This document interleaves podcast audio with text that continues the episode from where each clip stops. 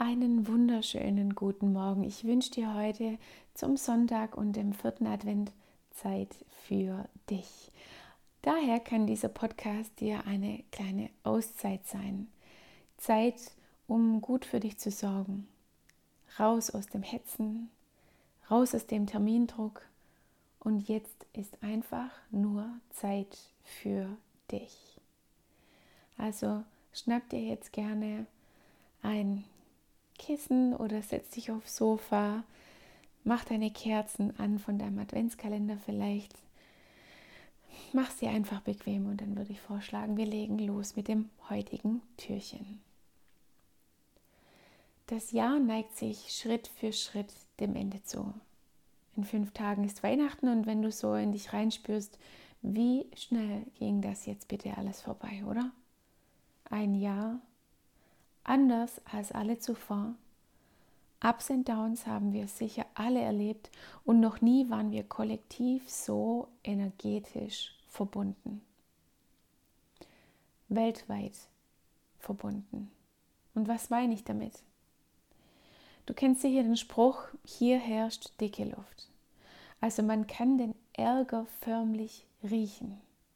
Sprich, du betrittst einen Raum, in dem vorher gestritten wurde und du weißt, selbst wenn dort nichts gesprochen wird, dass du dich jetzt besser zurückhältst.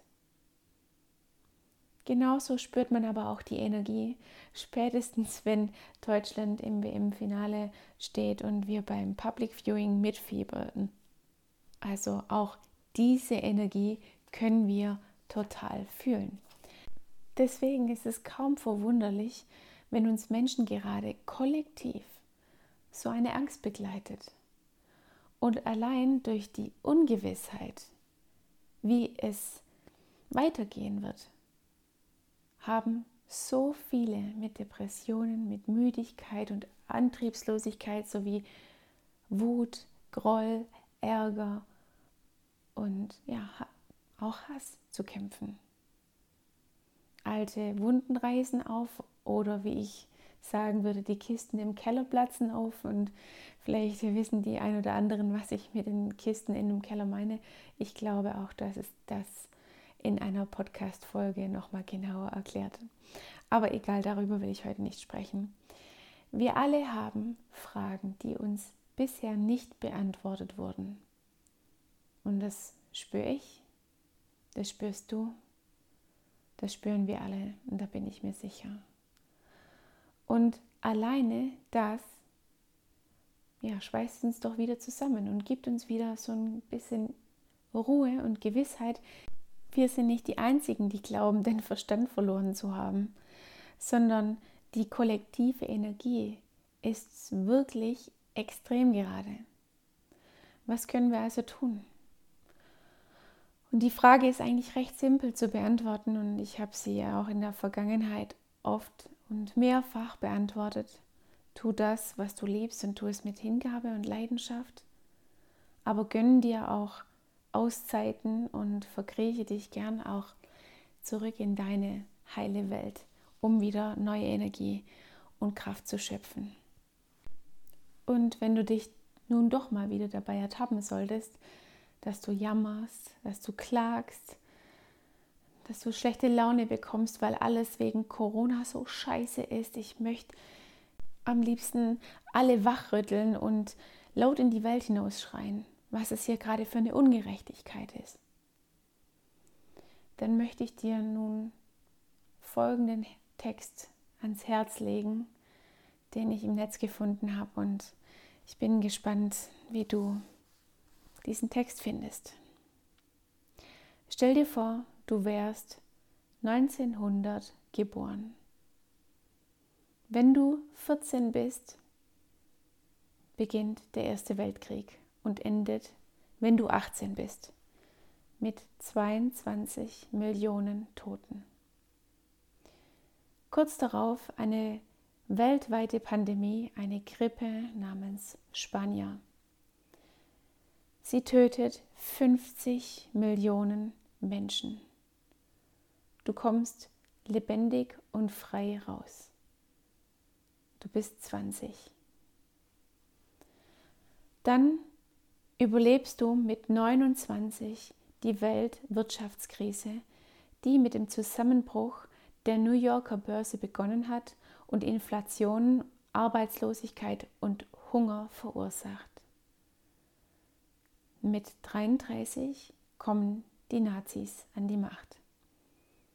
Du bist 39 Jahre alt, wenn der Zweite Weltkrieg beginnt und endet, wenn du 45 bist, während des Holocaust 6 Millionen Juden sterben.